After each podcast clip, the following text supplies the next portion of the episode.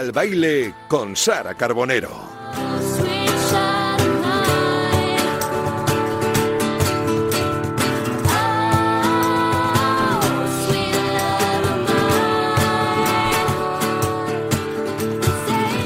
¿Qué tal? Muy buenas tardes, queridos oyentes de Radio Marca. Bienvenidos un jueves más a este mm, baile. Bueno, hoy vamos a bailar con eh, un hombre, un artista multidisciplinar que hace de todo y todo lo hace bien, que lleva acompañándonos muchísimos años eh, con sus canciones, sus letras, su manera tan peculiar de ver el, mundo.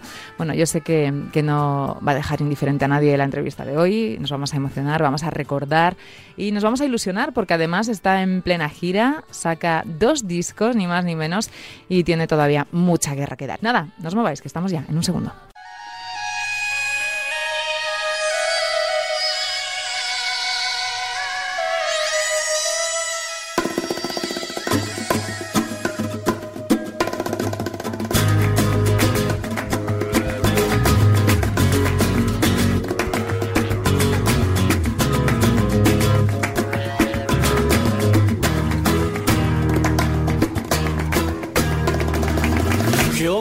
El rayo en mi laberinto de sueños. Cada día me parezco más a mí mismo y eso a mí no me conviene y eso a mí no me interesa. Tú cambio sabes escapar de ti y sobrevolarte Bueno, y es realmente un lujo la compañía que tenemos en este estudio en que siga el baile. Es uno de esos días grandes para este programa. Esto que estáis escuchando, ya lo venimos tiempo yendo, es el laberinto de sueños en las geometrías del rayo. Fue uno de los adelantos del nuevo trabajo de Manolo García, Mi vida en Marte y Desatinos desplumados. Son los dos nuevos discos, sí, sí, habéis oído bien, 27 canciones que va a presentar en una gira que miles de personas esperamos, como agua de mayo, y que arranca ya mismo en Valladolid y va a terminar el 20 de diciembre el Withing madrileño. Hoy celebramos muchísimo tener en el estudio a Manolo porque son muchos años emocionándonos con su música, con sus letras, pero también admirando su manera de hacer las cosas, su compromiso y su personalidad reconocible siempre en sus obras. Porque de sobra es conocido que es un artista multidisciplinar con una visión muy peculiar de la vida. Y después de estos tiempos, estos años en los que la misma nos ha zarandeado a todos, nos ha descolocado, por completo, resulta, o a mí me resulta muy reconfortante comprobar que hay cosas, que hay personas que no cambian y que siempre nos quedará el refugio de esas canciones, las de ahora y las de siempre, para quitarnos el mal de cap y refugiarnos de tanto ruido y de tanta injusticia. Manolo García, muy buenas tardes. Muy buenas tardes, ¿qué tal? Muchísimas gracias por estar aquí. Un placer enorme, gracias. Bueno, quería que nos contaras un poquito, ¿no? Este, este proyecto tan valiente en los tiempos que corren y tan sorprendente de, bueno, sacar los dos eh, discos simultáneamente, porque son dos, discos independientes, Mi vida en Marte y Desatinos desplumados. Querías que nos, contara, nos contaras un poquito cómo surgió esta loca idea. Bueno, el, la misión del, del, creador, del compositor, del pintor, pues es dejar eh, volar la imaginación y crear mundos propios, personales, con los que compartir la vida con el resto de, mortales, ¿no? Entonces, el, arte, la cultura, yo siempre mm, tengo la, la, ingenua o sencilla idea de que es un regalo enorme de los dioses, ¿no? Los dioses conscientes de que estamos en un, en un planeta bueno, pues con unas dificultades para la supervivencia. O sea, hay que, hay que, levantarse cada mañana y buscar el pan, buscar el, y con el sudor de nuestra frente, pues los dioses son generosos y nos regalan el arte. Y el arte es un intercambio, es un intercambio de, de emociones que nos facilita la vida a todos. En esa intensidad de vida, en esa pretensión de vida, están estas canciones. Alegría de vivir eh, juvenil, o sea, como siendo un chaval, ¿no? Como esa cosa que sentimos a los 15 años, esa euforia, esa vitalidad desbordante. Pues el compositor, y es mi caso como el de otros muchos creadores, mm, no necesita ningún impulso exterior, ningún, ningún añadido. Motu propio, crea. Necesita crear para sentirse vivo y para compartir la vida con los demás. Y entonces lo que ocurrió es que tenías eh, compuestas las canciones de Mi vida en Marte y no te parecía suficiente, te volviste a encerrar y, a componer más temas, ¿no? sí, en, música todo me parece, me parece poco. poco ¿no? Soy muy ambicioso en música, ¿no? Y muy exigente también. Muy exigente. Yo cuando era jovencito ya tenía una noción clara de que quería ser músico. Nunca tuve una noción de que quería ser rico, ni famoso, ni ser nadie más, nadie por encima de los demás. Siempre pensé, quiero ser músico, quiero ser eh, ese trovador, esas personas que van de mercado en mercado, ¿eh? en, el, medievo, que iban alegrando la vida y viviendo de su trabajo, de una tarea eh, pues eh, donde difundían la alegría, difundían, cantaban a, la vida. Esa idea tan sencilla y tan ingenua ha, ha pervivido en mí siempre, ¿no? Siempre eh, la vocación de músico ha crecido. Entonces, en el tiempo de pandemia, tiempo de, aislamiento, de, confinamiento, qué mejor cosa que hacer que ponerte a cantar, cantarte a ti mismo, acunar tus pequeñas o grandes tristezas o dudas o incertidumbres con canciones, para luego saber que un día mm, la cosa mejorará y que podremos sacarlas a la luz y compartirlas. Qué importante fue en esa época la, cultura en general, ¿verdad? Pero, o sea, qué, gran servicio hizo por, lo, por la gente, por por eh, un poco de alguna manera sanadora, ¿no? ¿No crees? Eh, absolutamente, absolutamente. Ahí nos dimos cuenta, bueno, yo creo que algunos lo sabíamos, pero mucha gente se dio cuenta realmente de, del bien tan preciado. Claro, eh, yo, yo creo que los, bueno, desde la revolución industrial, en los últimos dos siglos, 200 años, no mucho más, la sociedad ha cambiado y hemos encontrado un modelo de vida mm, más o menos cuestionable, pero que es el nuestro, que es el sistema industrial. A partir de esa revolución, ahora la tecnología ha entrado de una manera abrumadora en nuestras vidas y nos hemos alejado en general de la naturaleza. La música para mí, el arte para mí, es esa carencia de naturaleza, suple suple de, algún modo esa carencia. Yo siempre pienso, si yo hubiese mm, llevado la vida de mis abuelos, de mis ancestros, hubiese, vivido en un ámbito rural, natural, eh, más tranquilo, ¿no? Otro tranquilo, probablemente no hubiese necesitado ser músico. Eh, hubiese llevado una vida más, eh, más acorde a, la naturaleza, ¿no? Como esta vida no te lo permite a la que si no me lo permite estamos abocados a este mundo más pues actualmente tecnológico mm, me complazco aún más en la música aún me da esa sensación más de, intensidad Hablas de lo del, del, mundo tecnológico, tú has vivido, claro, diversas épocas en la música, toda la transición de los vinilos, los casetes, los discos, lo digital. Es, como te digo, valiente sacar 27 canciones en esta época, ¿no? En la que se consume muy, muy rápido la, la música. ¿Cómo lo ves tú? Bueno, los, los, modelos son diferentes, como tú bien dices. Yo he vivido todo el proceso, los cambios. Yo empecé pues con, cuando el vinilo era el, el, el, la formato estrella, claro. Era, eh, claro, era el formato imperante y el que luego he visto mm, cómo eso desaparecía, tal, cómo llegaban las nuevas modalidades. Y ahora ya es, es, es, tan ajeno a mí que simplemente me dejo llevar por el río. No nado contra corriente porque es inútil. Yo hago canciones y si alguien las disfruta, pues estaré feliz. Si algo que a mí los dioses me, me, me, regalan de una manera pues bastante sencilla, ¿no? Pues igual que cuando veo un buen cuadro, leo un buen libro, doy gracias a ese creador porque comparte vida conmigo. Y solo me ha costado 18 euros el libro y esa persona vive de su trabajo, etcétera, etcétera. Esa pequeña cadena funciona y nos hace la vida muy mucho más llevadera. Mucho más placentera. Oye, a falta de un disco, como decimos que llegas con dos, digo, todo es doble, las ganas de presentarlo, los nervios, la, la no sé, ¿cómo, ¿cómo llevas estos días? Los nervios no, la, la excitación, la excitación. Sí, porque es muy intenso todo. Cuando se acerca una gira, se aproxima una gira, ya estás ensayando el, lanzamiento del disco, la incertidumbre, la sorpresa, gustará, no gustará. Yo he sido feliz haciéndolo, haré feliz a alguien con mis canciones. Esas preguntas te rondan siempre, te rondan eh, eh, en el, instante en que está ya. por muchos años que, que, lleves, ¿no? En la profesión. Siempre, siempre. Si eres responsable y si eres amante de tu oficio, y pues yo lo soy, eh, esa, esa mm, pequeña preocupación. Tampoco hay inseguridad. ¿eh? Yo estoy, tengo bastante aplomo y tengo bastante seguridad y la conciencia tranquila de que pongo toda la carne en el asador. Siempre, todo el cariño, toda la pasión la pongo. Entonces, a partir de ahí estoy un poco, eh, soy ajeno al, resultado. Yo ya he hecho todo lo que he podido y, y entonces no, no hay nervios, no hay, hay ganas, que es diferente. Oye, y mm, además una gira que si todo va bien se prevé sin restricciones y tal, tendrás muchas ganas, ¿no? También de ese contacto con el público más normal después de todos estos meses. Sí, el, el, el, el disco es, una, es un tiempo de, de introspección, de estudio de grabación, de salas cerradas, mesas de sonido, muchísimas horas en habitaciones buscando sonidos, mm, grabando pistas.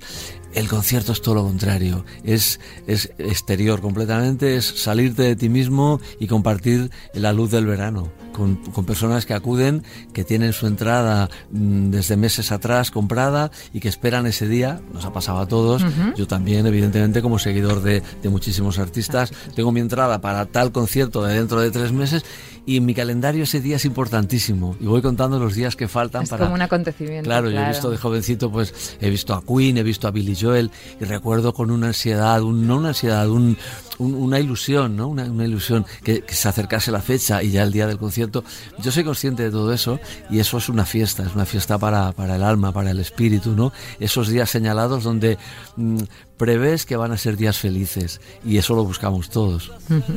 Oye, quería preguntarte un poco por los mm, títulos de los discos, no sé, nos, eh, Mi vida en Marte, mmm, ¿cómo surgió?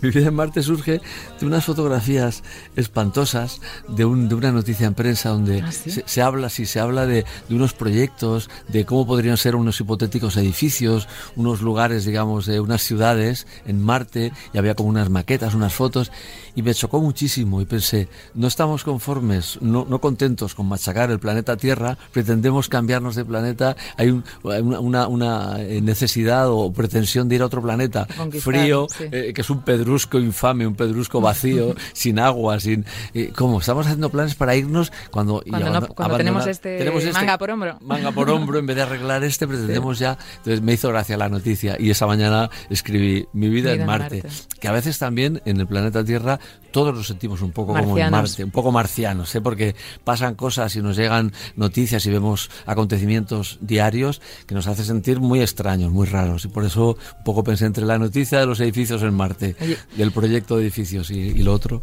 Además, siempre te has influenciado por música de muchos países diferentes, desde Brasil hasta Grecia. ¿Y, y en Marte cómo es la música en Marte? En Marte no hay música, lamento comunicarte que no hay música y, y preveo que faltan muchísimos millones de años para que haya música.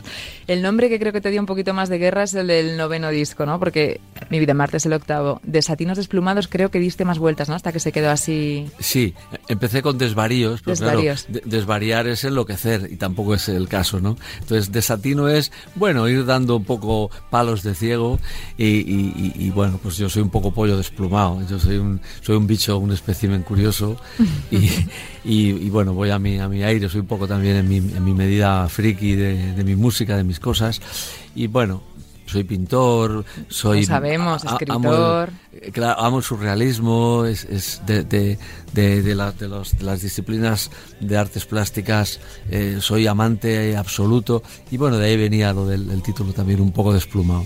Uh -huh. Te quería preguntar eh, qué tienen entre uno y otro. ¿Los dos discos son bastante. ¿Dirías que son distintos? Completamente. Hay un, un eje común, evidentemente, hay uh -huh. un, un, denominador común que es mi voz, mi manera de, de cantar y mi manera de, de, interpretar. Luego el tratamiento, el disco número 8, Mi vida en Marte, es más pop rock, es eléctrico, uh -huh con instrumentos al uso, batería, bajo, guitarras eléctricas, más en la línea que yo he podido seguir desde siempre.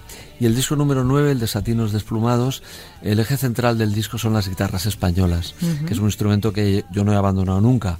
No, es, no, quiero decir que yo sea guitarrista de flamenco, para nada. Yo apenas toco para componer, bueno, apenas toco para componer, pero no, no soy un, un, músico. Pero sí que cuento con la, con la ayuda de, de músicos, sí. de guitarristas y el eje central de ese, de ese disco número 9 son las guitarras flamencas sí. y eh, eso le da otro color al disco, le da un color que a muchísima gente, en, en mi caso, de las personas que me siguen a mí, les gusta esa vertiente mía. Has, te he oído decir sobre esos músicos precisamente ensalzando, ensalzándolos que eran eh, alas para el alma, ¿no? Esos guitarristas, esos músicos que te acompañan. Bueno, evidentemente, el músico deja una impronta mm, enorme en la canción, deja una huella, una marca, ¿no? La personalidad de cada uno, la forma de ser, eso se transmite desde el corazón, desde el cerebro, a través de los dedos, un pianista, un guitarrista, eh, la sensibilidad de, la persona con su instrumento, un violín, eso es maravilloso y, te pone te pone los pelos de punta, es emocionante. La voz humana es, también es, es, un instrumento finalmente donde tú desgranas melodías, donde tú expresas unos textos con tu voz y es diferente, es diferente, llevas el instrumento puesto. El guitarrista eh, necesita un, elemento exterior, en, este caso una guitarra, y deja su impronta. el cantante la canción la, la, encauza de otra manera, la encauza con su propio ser, de algún, de algún modo. Oye, al final, eh, esta gente que lleva tanto, bueno, estos músicos, eh, sois casi una familia, ¿no? Me imagino, con, ya no me refiero a los del último trabajo, sino con todos los que vas a girar y a viajar, o sea, después de estos años. Sí, mira, lo que, lo que hermana mucho es, es, la, es la trinchera, es la batalla. Y la batalla, batalla incruenta, batalla dulce, es el concierto, es el escenario. Es, somos un equipo de fútbol que hay que marcar gol y estamos unidos por una finalidad, marcar gol. En este caso el gol consiste en emocionar a la gente, meter un valor en su, en su, en su campo es, para nosotros es wow, ver cómo la gente está feliz, cómo la gente va levantando, va subiendo, va subiendo el ánimo desde la primera canción.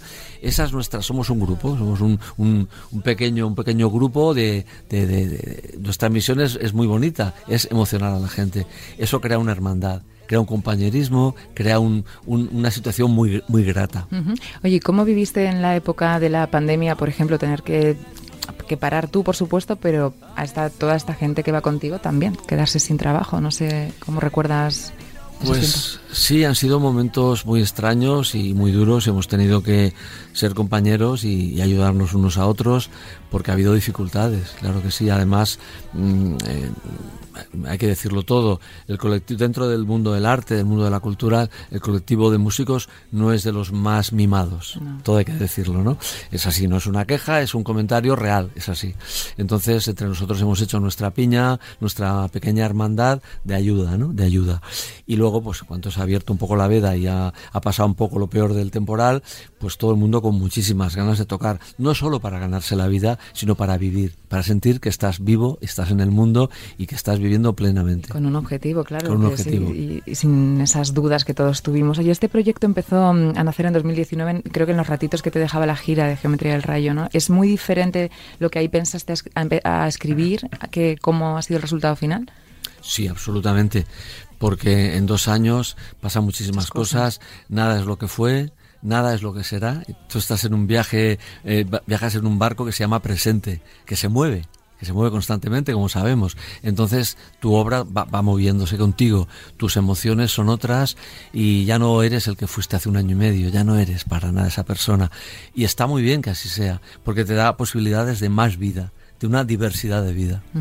También nos ha cambiado la pandemia en la manera de trabajar y tú lo has experimentado trabajando online con esos músicos en Nueva York. ¿Tú eres de los que piensa que la música tiene que ser un face to face o lo has llevado bien ese proceso, esos cambios? Bueno, me, he adaptado porque no me quedaba otra, pero sinceramente yo pienso que en, el caso de la música mm, es, imprescindible el, contacto, la cercanía, la mirada, el pulso cercano, porque tocar eh, en una banda, en batería, un contrabajo, unas guitarras, hay algo, hay un alma común que se establece eh, y el vehículo es la canción, es la emoción de, una canción, de una interpretación y eso con una pantalla no se consigue para mí ni de, ni de lejos, ni de lejos. Otra cosa es que eh, sea económicamente más, más aceptable, que mm, bueno, te sirva para llegar a tocar con músicos con los que no podrías tocar porque viven en, no sé, Madagascar y tú estás aquí, no, pero yo prefiero siempre la, el encuentro eh, físico, el encuentro en, una, en un estudio de grabación, juntos tocando.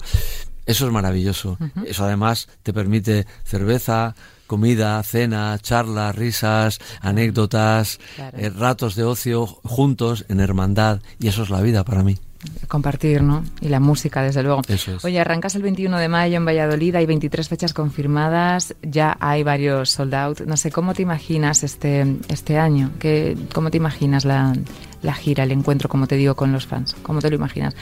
La vuelta. La vuelta. Pues bueno, me imagino... Una fiesta, has dicho Una antes? fiesta, además se nota, está, flota en el, en el aire, está en el ambiente, todo el mundo tiene ganas de, de- de- de ser libre, libre de, esta, de estas cadenas espantosas de pandemia, de mascarillas, de, de- de angustia, de incertidumbre, de miedo. Entonces los conciertos son el- la situación perfecta para, para eh, levitar, para volar, para ser libre. Para... Yo me lo imagino como una fiesta, claro. Oye, ¿cómo vas a elegir el rep- ya lo, lo habrás hecho, porque ya estás en pleno el repertorio, por favor, ¿quién te ayuda? O- Yo mismo y mi estrés, Sí. porque yo pongo en una mesa, a ver, ¿cuántas canciones tengo? Pues tengo 249 canciones, ¿cuál- ¿cuáles voy a mía. tocar? Entonces, es un poco, eh, pero bueno, oye, en- encantado eh, de poder hacer esto y toda la vida he sido músico y toda la vida y sigo mm, eh, con esta con esta actitud, digamos, de ilusión. Ah, quito esta, pongo, toco esta, pero esta ya la toqué en la otra gira, voy a tocar la otra. Hacer una lista para un, para un- un concierto o una tanda de conciertos, eh, más vale que sobren que no que falten. Totalmente. Es así. Toda la vida haciendo esto y subiéndote a los escenarios, girando mucho tiempo, muchos viajes, ¿nunca te ha, nunca te ha mm, apetecido parar un poquito de... No, también yo he sido de los de... mm, eh, no he parado, pero tampoco he corrido. Te has tomado tu tiempo entre Mi disco y disco? tiempo no me ha pelotonado, no, no me he explotado a mí mismo. He intentado ser coherente, no aburrir a nadie ni aburrirme yo, que es la cosa más espantosa que puede sucederle a un músico, ¿no? Llegar a fatigar a- A al público o, o saturarse él mismo, ¿no? Por una ambición desmesurada o por un ego desmesurado, por un interés en estar siempre en la cresta de la ola. Eh, hay que ser generoso. La ola tiene tiene muchas crestas y hay muchas posibilidades y hay mucho artista. Todo el mundo tiene derecho y tiene la obligación de estar ahí subiendo, bajando, creando, dando alegrías al público. Nadie puede querer monopolizar. Quiero estar ahí siempre, gira, disco, gira, disco. Además sería enfermizo y no, ya digo, no sería bueno para nadie. ¿Cómo es un día de concierto? ¿Tienes algún ritual que sueles hacer cuando tienes que cantar? Pues dormir todo lo que puedo, dormir todo lo que puedo. Soy un, cam- un campeón de la cama, puedo dormir 11 horas porque mi Qué organismo me suerte dice... es eso, ¿eh? Bueno, porque lo necesito. Porque la voz, una de la- uno de los secretos para cantar es estar muy descansado. Eh, luego hay ot- otras cuestiones que todo el mundo sabe, pues eh, eh, alcohol, fumar, tabaco, no es bueno para la, para la voz, pero el descanso es absolutamente imprescindible. Con lo cual, mis días de concierto no son nada, no son nada espectaculares. Son mucha cama, mucho descanso mm, y al concierto. O sea, cenar frugalmente o no cenar hasta después del concierto, porque también eh, los nervios pueden provocar una situación. Y al concierto, eh, no hay mucho más. El objetivo del día es El concierto. El concierto. ¿Y el post-concierto? Guau. ¿Qué te gusta hacer? Mira, hay una cosa que, que yo pienso siempre y es la misma preocupación que tienes antes de salir al escenario, de que todo vaya bien, de que no haya ningún tipo de situación, Contratiempo. eh, contratiempo, etcétera. Si todo ha ido bien, en el polo opuesto está la satisfacción. Ya todo ha terminado, el concierto ha acabado, todo ha ido maravillosamente y la satisfacción es igual de grande que la preocupación era antes de empezar. Y entonces es una situación- Proporcional, ¿no? Proporcional. Es una situación de, uff, ahora sí que puedo cenar tranquilo y el ritual también es muy sencillo. Cena y descanso. Y descanso. ¿Y no te gusta recibir gente después? Bueno, mm, siempre hay alguna persona amiga que te, te agrada evidentemente eh, saludar, a la que te agrada saludar, pero muy parcamente. Yo no soy de, de grandes Grandes encuentros y de grandes aglomeraciones y soy muy parco. Oye, hemos leído también que desde el primer concierto en Valladolid hasta el último mm, van a ser muy distintos entre sí, ¿no? La gira va a estar viva también, va a ir eh, claro, cambiando. Es importante porque eh, hay que, no puedes entrar en una rutina. Entonces a mí me gusta ir cambiando alguna canción, ir cambiando algo el escenario, retocando, cambiando algo el, el- el espectáculo, luces. Mm, Nos va bien a todos. A mí me va muy bien porque no soy una persona rutinaria y me gusta que cada, cada nueva fecha, cada nuevo concierto sea diferente. También hay personas que repiten. Lo iba a decir ahora mismo que hay mucha gente, que no personas, hay mucha gente que repite. ¿Tú crees que es por eso? Eh, sí, un poco es Bueno. eso. Por eso y, y- por mí mismo también, evidentemente, me gusta cambiar, me gusta, yo soy de los que cuando trabajaba tenía trabajos, ah, digamos, comunes, he trabajado en empresas, he trabajado, eh, cambiaba cada día el recorrido. Eh, yo sabía, mi trabajo está allí a, a, a tres kilómetros, pero nunca repetía el recorrido. O sea, eh, soy de ese tipo de personas. persona. Sí, yo iba caminando, iba en bicicleta y, y cambiaba la ruta siempre. Para no Pues, para aburrir- no aburrirte, ¿no? odio la rutina, no me gusta nada la rutina. Oye, ¿y qué crees que tienen tus conciertos para que nadie salga defraudado? Nunca. Bueno, supongo que que ven que va en serio, que no hay, no hay, no hay pose, que hay que el amor por la música y las ganas de, de, que pasemos un buen rato todos, incluido un servidor, que no estoy allí por dinero, vamos, hablando claro, que no estoy allí, es mi forma de ganarme la vida, pero eh, mi vida es la pasión, la pasión por lo que hago. Otra cosa es comer y echar gasolina al coche, también lo hago como todo el mundo, pero no es mi misión en la vida. Mi misión en la vida es que los días valgan la pena. Y esa pasión viene desde súper pequeñito. Por ejemplo, ¿tú qué crees que hubiera pensado ese niño pequeño que crecía en Pablo Nou, en Barcelona, si te viene una persona y te dice todo lo que te ha pasado después? Ay, ¿Cómo recuerdas tu infancia y eso? Sí, Nadie sabe lo que le va a pasar, evidentemente nadie tiene una bola de cristal eh, que, le muestre el futuro.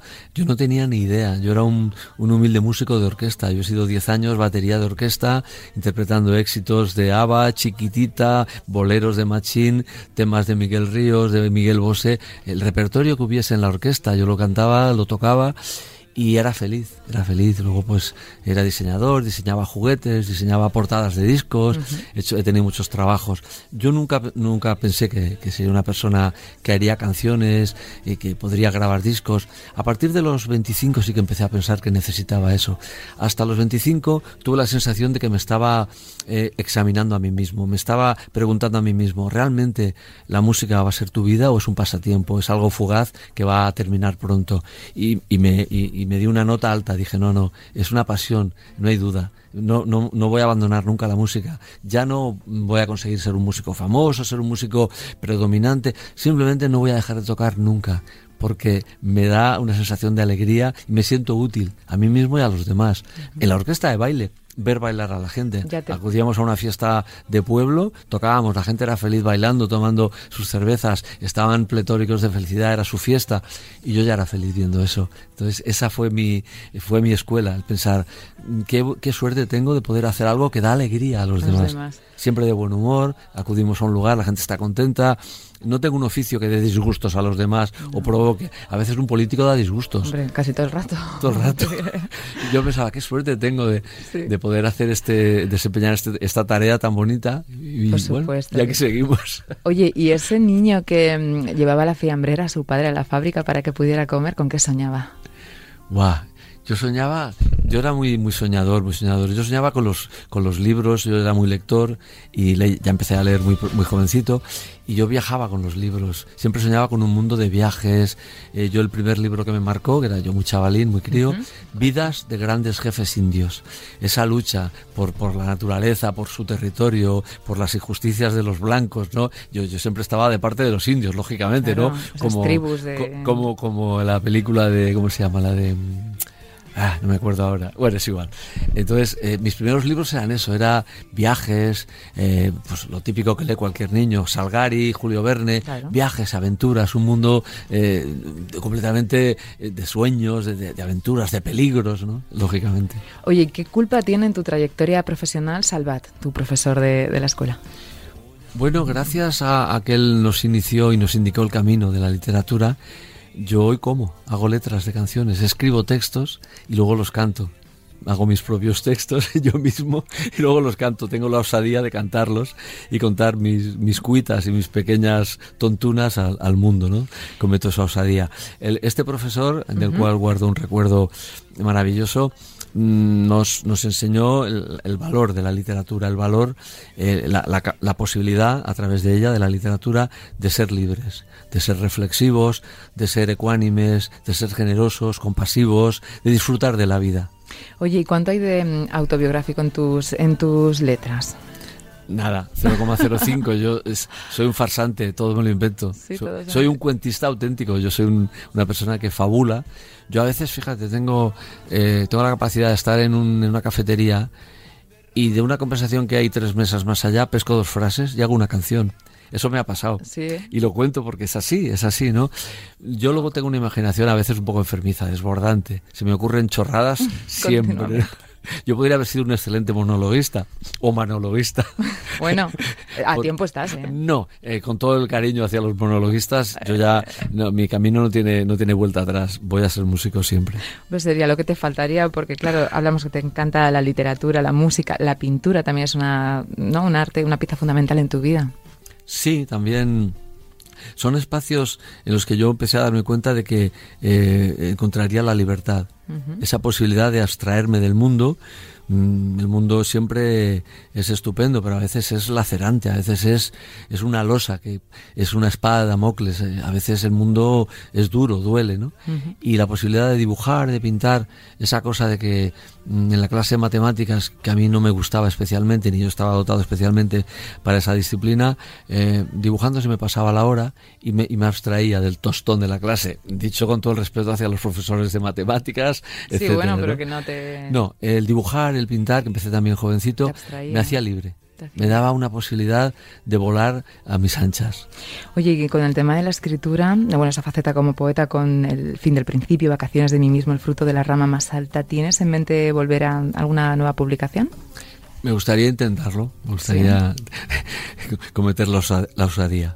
Llamaste a un libro Vacaciones de mí mismo y además en distintas canciones, como en esta recién que escuchábamos ahora, Laberintos de Sueños, dices textualmente, cada día me parezco más a mí mismo y eso a mí no me conviene. ¿No eres muy duro contigo mismo? Bueno, es para que, no se duerman los sentidos. Es para que no se duerman los sentidos, como tú bien apuntas, y es porque no quiero parecerme a mí mismo siempre, quiero mejorar, ser otro mejor una, mejor versión siempre. Claro, si me parezco a mí mismo y me quedo estancado en mí mismo, quizá mi ego me va, me va a dar una, una, me va a jugar una mala pasada. Bueno, ¿cómo es tu proceso compositivo? ¿Siempre escribes, hablabas antes que te encierras y tal, ¿siempre escribes en el mismo sitio? No, no, no, como te he dicho antes, odio la rutina, no me gusta nada. Entonces, a veces me muevo con un cuaderno y un bolígrafo y escribo en el lugar más insospechado.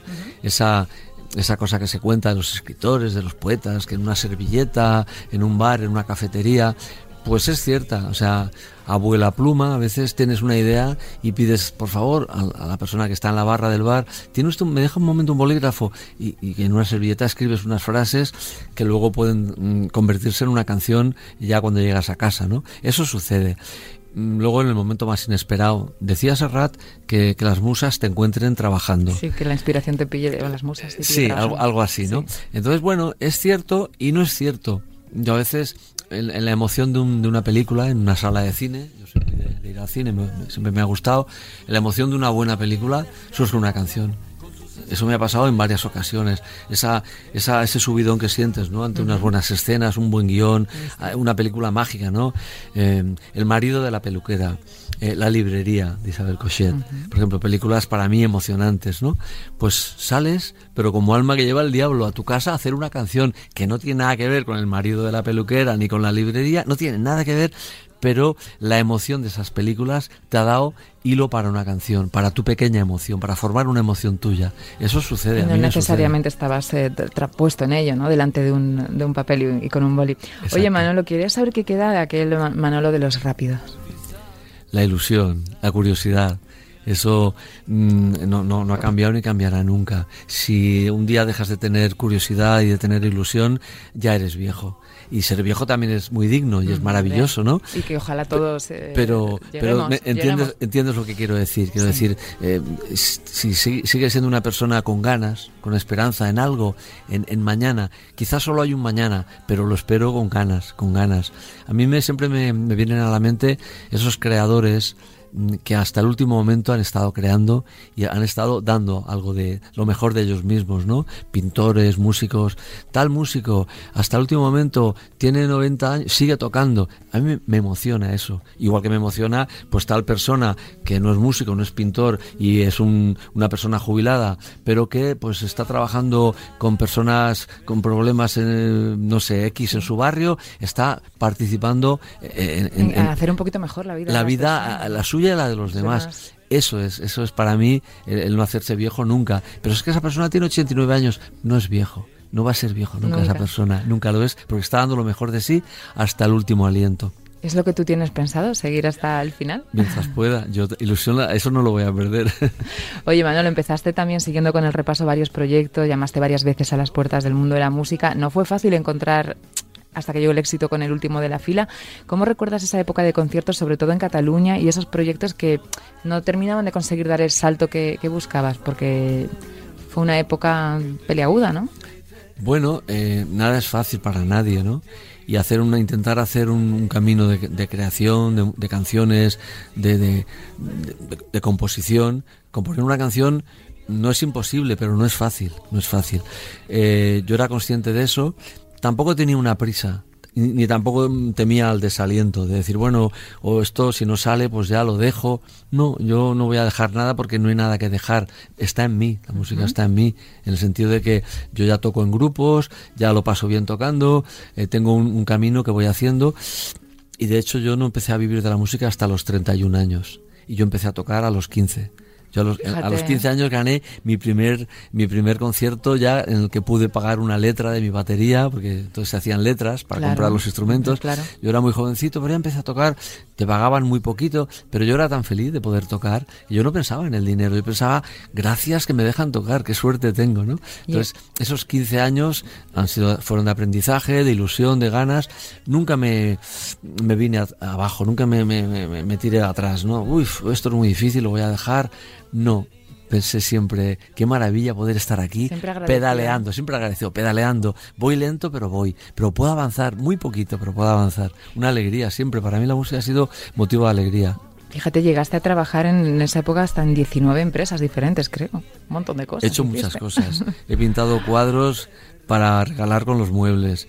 he, montado he montado muebles metálicos de oficina, mesas metálicas, he repartido toallas, he pintado, he hecho juguetes, he diseñado juguetes, portadas de discos, 19 cosas diferentes. He sido aprendiz de carpintero un año. Bueno, es que ya 19 cosas. ¿Tú crees que eso se refleja también en, en tu música, el venir de unos orígenes pues humildes, de habértelo peleado tanto? Bueno, eh, yo soy una persona agradecida, la suerte de, poder dedicarte a lo que te apasiona y poder tener un, equipo de trabajo, poder tirar adelante la ilusión de unas personas que hacen, hacen piña contigo. Eso a mí me ha dado siempre alegría, siempre. Entonces yo soy agradecido y siempre he estado contento con mi tarea siempre, nunca he puesto mala cara a nadie, nunca, a veces incluso me dicen, es que repites demasiado los conciertos, gracias, gracias. Digo, es que lo siento, siento que debo dar, dar, las gracias por la generosidad de la vida para conmigo y del público para conmigo. Importante. Oye, ¿y lo has eh, asimilado todo bien? Por ejemplo, cuando, tu, cuando diste el salto con el último de la fila, ese boom, ¿lo llevaste también de una manera natural o te costó en algún momento mm, gestionar, pues por ejemplo, lo, lo conocido que de repente es un poco extraño para una persona de 30 y en ese caso ya como 32, 33, de repente eh, ser consciente de que es famosa, de que lo paran por la calle. No estaba preparado para eso. Yo era un músico anónimo. En las orquestas eres un músico anónimo. Llegas a una población, mm, tocas para que bailen, cobras, cenas, eh, cargas la furgoneta y, te vas. Entonces no te conoce nadie. Eh, en el momento que empecé a, con el último de la fila a ser una persona popular y famosa, tuve un poco de golpe. No lo asimilé demasiado, porque yo en el fondo tengo un punto de timidez, un punto de... Y estuve, recuerdo que acabé la gira del año 90 y me puse enfermo. Acabé la gira, que es una gira fuerte, intensa, de como de 90 conciertos y en, grandes espacios, muy con una acogida al público magnífica. Pero yo estaba, estaba agotado emocionalmente y tuve que descansar un par de meses o tres y asimilar. y, y y reconvenir, eh, reflexionar y decirme a mí mismo, bueno, da igual, al margen de que seas más o menos famoso, tú siempre vas a ser músico, es tu prioridad, es tu prioridad.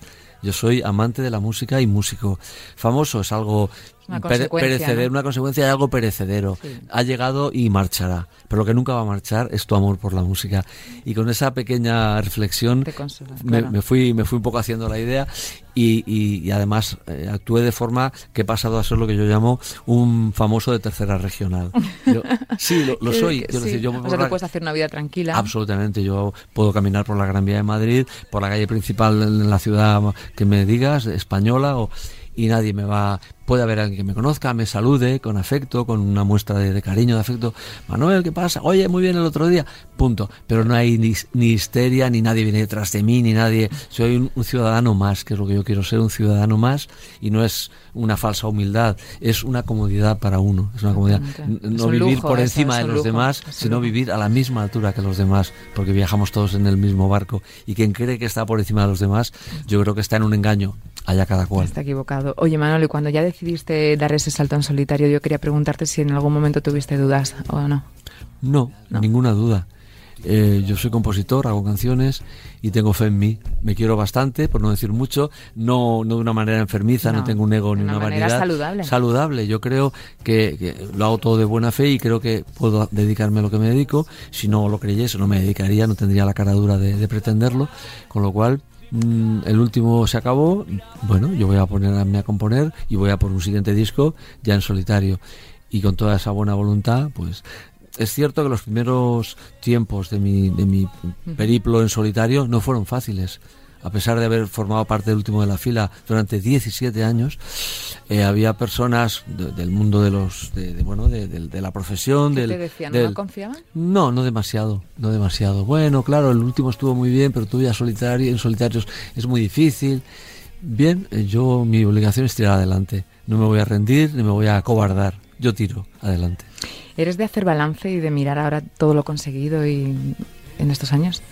No, fíjate que no tengo tiempo. Yo soy de tirar para adelante. Yo me levanto cada mañana a, tirar adelante y no miro hacia atrás. No, no me regodeo, no miro los laureles, no miro en los estantes los premios del año 2000 o del año 1995. Eh, tengo mucha tarea por delante, con lo cual no tengo tiempo para estar mirando hacia atrás. Oye, hablando, hablando de premios, ¿cómo fue ganar ese Grammy Latino? con Geometría del Rayo. Inesperado para mí, yo no lo esperaba, no, no tenía ni idea. Y de hecho no fui ni a recogerlo porque estábamos en unos, unos premios, unos... Creo que... ¿Qué era? ¿Qué, premio me daba? No me acuerdo ya. Bueno, igual ¿Otro premio que te eh, coincidió? estaba en otro lío y me dijeron, oye, que tienes que ir a Las Vegas, no sé qué, pues no puedo, pues y tal. Y, pues, no, ¿Y no fuiste? No, fui. Bueno, evidentemente, pues lo agradeces. Me sorprendió porque yo no había hecho nada para. Yo había hecho un disco, pero yo tampoco estaba pendiente de que me den un Grammy, de que. Te prometo que no es así. Yo siempre estoy ocupado en canciones, en, en pintar, en mis pequeñas quimeras, en mis. En tu mundo. Entonces me llamaron como de madrugada buen amigo de, de Sony, de mi, de, mi compañía, Carlos Iglesias. Felicidades. Digo, Carlos, son las 12 de la noche, hoy no es mi cumpleaños, ¿qué pasa? Dice, que te han dado un Grammy Latino. Ostras, ¿qué dices? yo no sabía nada. Dice, sí, pues mira, nos lo acaban de comunicar, que lo sepas y tal. Y, bueno, premio Ondas, estaba recogiendo un premio Ah, bueno, muy importante también, claro. Oye, Manolo, de este, estas 27, 27 canciones que sacas, ¿tienes más ya en el cajón? O sea, vas... Eh, alguna. Alguna, ¿no? Sí, sí. Y oye, ¿la canción más antigua que puedas tener guardada sin publicar? Pues será de hace unos seis o siete años. Sí, de repente los cajones van quedando canciones, bueno, esta está sin acabar, esta siete o ocho años, sí. Oye, en el disco anterior me gustó mucho la mm, dedicatoria que era a todas aquellas personas que no pueden vivir sin arte y no se conforman con la cultura de entretenimiento fácil de nuestra época. ¿A quién dedicas Mi vida en Marte y los desatinos desplumados? pues ahora no recuerdo si lo he dedicado, pero ahora mismo podría así a, a, a, bote pronto dedicarla pues a las, a las personas que, que tienen la, la, idea clara de que hemos de cambiar el sistema el sistema de vida para, para con el planeta, para con la, la, supervivencia, porque si no cambiamos no será vivencia, será supervivencia o subvivencia, no sé cómo llamarlo. Entonces a las personas que tienen una noción clara de que hemos de vivir de una manera diferente, más acorde a la naturaleza, no de espaldas a la naturaleza, sino hermanaos con ella, porque finalmente somos hijos ¿no? de, de la naturaleza. ¿Esas son las causas que a ti te provocan más indulgencia? Pienso que es la madre de todas las batallas. Pienso que por encima de todas las de todas las cuitas mundanas, de todo el tráfago mundano, de todos los disparates ahora mismo enormes, la guerra de Ucrania, eh, eh, por encima de todo la madre de las batallas que, hay que acometer y pararla y, ganarla es la del, la del cambio climático. Si, si esa se para, pues tenemos posibilidades de ir arreglando otras cosas, de ir mejorando, que todo es mejorable. Si esa se recrudece, El problema será global y eso ya es muy, muy fiero decirlo. Pero vamos a, tener esperanza, vamos a pensar que cada vez más las generaciones nuevas tienen una noción clara de que es urgente acometer ese problema, solventarlo, arreglarlo y que van a empujar en la dirección correcta. Bueno, para mm, terminar, porque se nos ha pasado el tiempo volando y terminar con el disco, eh, te quería preguntar porque tienes un mayor protagonismo también como instrumentalista, ¿no? Me lo hemos comentado. Aparte de esos músicos maravillosos, tú le das también a...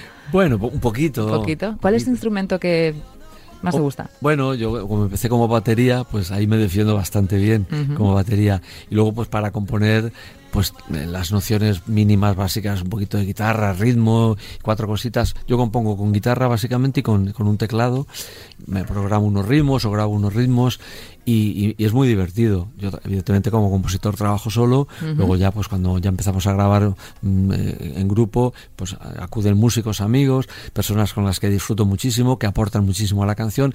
Y en otros casos no, en otros casos prácticamente grabo yo todo, trabajo con ritmos, trabajo con, con un, solo un bajista y un guitarra y el resto lo toco yo.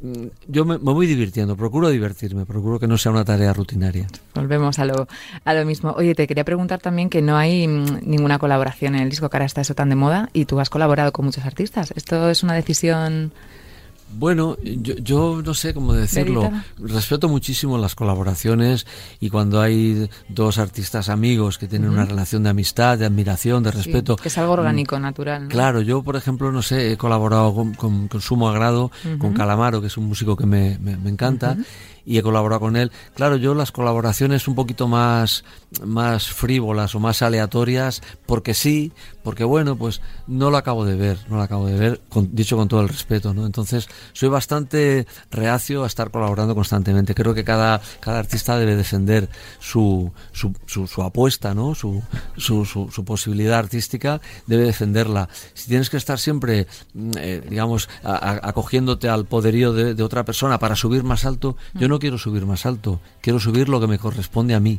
no más alto por apoyarme en una escalera más alta. Además, pienso siempre he pensado que cuando más alto se sube, eh, más grande es la caída. Más, sí, más, la caída puede ser más estrepitosa, pero no tanto eso que estoy de acuerdo, sino que eh, arriba falta un poco el aire, quizá falta el oxígeno y te mareas un poco. Y a mí no me gusta marearme, me gusta el suelo y tierra llana. Oye, ¿cómo te imaginas ese último concierto, el, del 20 en el Withing? Uf, no quiero ni pensarlo. Pues muy contentos, espero todos. Oye, te iba a decir que ahí ojalá podamos estar todos. Yo, claro, por supuesto. Yo siempre vivo al día. Yo tengo una capacidad que a mí me, asombra incluso a mí mismo. Yo vivo ahora, yo estoy aquí ahora mismo aquí contigo, con vosotros, estamos hablando y no tengo nada más en mente yo vivo el estricto presente, con lo cual cuando a mí alguien me habla, oye, el año que viene, déjame de año que viene, hoy, ahora, aquí, y nada más. Aquí ahora y nada más. Oye, si pudieras cambiar algo mm, con el tema este que hemos hablado de la cultura, del tratamiento que se le da, de, legislar, legislar algo, ¿qué, ¿qué, cambios, qué crees que se podría hacer para cuidar un poquito más la, nuestro patrimonio cultural? Bueno, cada disciplina, cada no tiene nada que ver el teatro con el cine, con evidentemente eh, en la parte que a mí me atañe, que es en, la musical, bueno, pues eh, la, irrupción de la tecnología y, el nuevo sistema de difusión de, de música que es pues, pues las redes y las plataformas digitales, pues un trato justo a los creadores, no solo a los grandes creadores, grandes por muy vendedores, muy triunfadores, sino a, la persona que está empezando y que eh, pone una canción, pone un videoclip, un trato justo porque el que hay ahora no es justo. Y lo sabemos todos los músicos. Y no tenemos la capacidad para reunir fuerzas, pero todos sabemos que no es justo, que no se nos trata con justicia.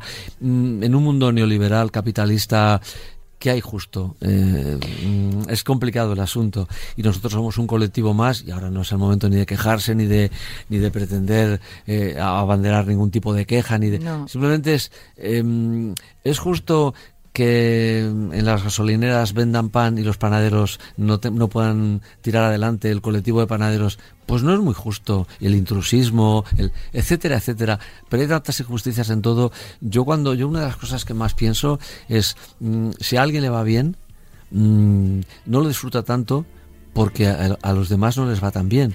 Quiero decir, en un mundo donde mm, el más espabilado, el más arribista, el más, el más tirado para adelante consigue y el que está un poquito más mermado de, de posibilidades se queda atrás, que disfrutes. Si a mí me va muy bien, yo como voy a disfrutar si a los demás no les va tan bien o nos va un poquito bien mejor es que nos vaya un poquito bien a todos. Mucho no a unos mucho a unos pocos. Esto tan ingenuo si tú quieres y tan sencillo es la clave de la, convivencia y la clave de la no violencia la clave de la compasión la clave del, entendimiento humano. Sin eso estamos angustiados estamos temerosos estamos eh, en, conflicto con una sociedad en conflicto no eh, eh, un mundo justo es un mundo utópico si tú quieres pero necesario necesario, cada vez más necesario.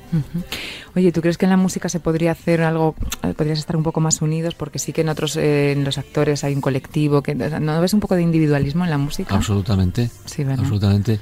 Mucha competencia también. Bueno, debería haber, debería haber un, un, un, marco en el que desenvolvernos unidos, unidos. El marco podría ser nuestra propia sociedad de autores, donde hubiese, hubiese una manera limpia de trabajar todos y de reivindicar los, los, derechos, como ha de reivindicarlos el colectivo de panaderos, el colectivo de zapateros, el colectivo de taxistas.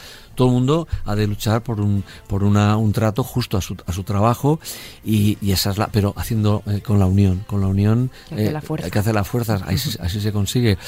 La unión es, es, muy difícil en un mundo bastante deslavazado, bastante confuso, donde ya se da por, por normal el hecho de que se nos mienta en las redes, de que se, se inflen las redes de mentiras y se normaliza. No, claro, ahí, ahí se miente mucho, se, se lanzan globos sondas, se, se lanzan noticias falsas bueno. y ya es como algo normal. ¿Cómo admitimos eso? ¿Cómo, cómo admitimos esa situación? La hemos normalizado. ¿eh? Sí, bueno. Eh, Algunos no, pero digo que. Que como decías tú, que hay que, que, que, luchar contra eso a veces es agotador también. Es agotador, pero unidos eh, es mucho más fácil y, y, y, y se consiguen mejores Muchas resultados, cosas. obviamente. En bien de todos, no en bien de unos pocos, en bien de todos, siempre. Bueno, Manolo, para terminar, dices que vives en el presente, el futuro próximo es tu gira, esa pedazo de gira, mmm, darle vida a estos dos discos, pero para el futuro más lejano, tú no, no, no lo piensas, ¿no? Si te digo cómo te ves en unos 10 añitos. Yo pintando, sí. haciendo cuadros, que no paro de hacer cuadros, exposiciones, cantar, componer canciones, cantarle a la vida, hablarle a la vida y que la vida te, te devuelva eh, respuestas, ¿no? Respuestas que no existen, porque no hay respuestas, pero sí en esa, en esa intención hay un intercambio de emoción, ¿no? Entonces, yo me veo siempre igual, siempre en el sentido de música, ofrecer lo mejor de uno, ¿no? Que es la mejor, la mejor opción de vida, ¿no? Poder dar lo mejor de ti con la mejor cara, con, con la mejor sonrisa siempre. Bueno. Oye, Manolo, eh, tú has visto que tenemos aquí la, la, guitarra esta. ¿Tú crees que te puedo atracar un poquito o no? Esto de que en las entrevistas, oye, canta algo, tal. Ya sé que no nos gusta, ya lo sé. No, esto es como si tú eh, estás hablando con un zapatero y dices, oye, anda un zapato ahora. Vale, bueno, pues... No, pero, pero, o sea, pero yo con todo el cariño eh, intento decir, da, da, echarte dos frases. Vale, pero, solo con eso nos conformamos. Pero con la guitarra, porque así a, a palos secos un poco... No, no, con la guitarra, con la guitarra, con la guitarra. Bueno, que venga, pues vamos a organizarlo y ahora vemos cómo sale. Pues Hoy pensé que un poco de amor me convenía. Hoy pensé que un poco de amor daño no me haría. Eso pensé,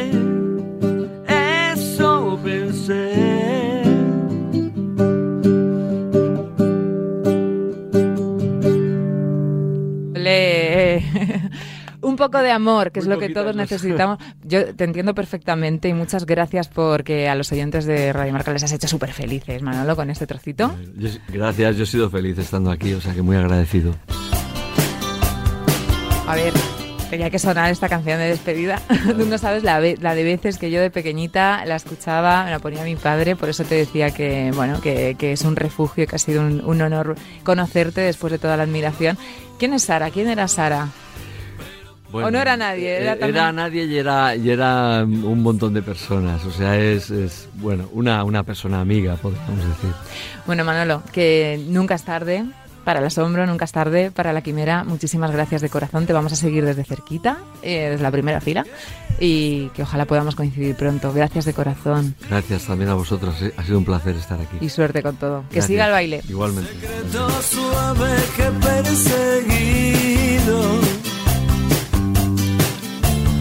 Tantas noches sobre tu piel. Dilo con suavidad, como hacías ayer. Dime cosas que yo nunca pueda comprender. Hubo un tiempo en que fuimos sombras en un mundo irreal. Siete vidas de siete gatos no dio para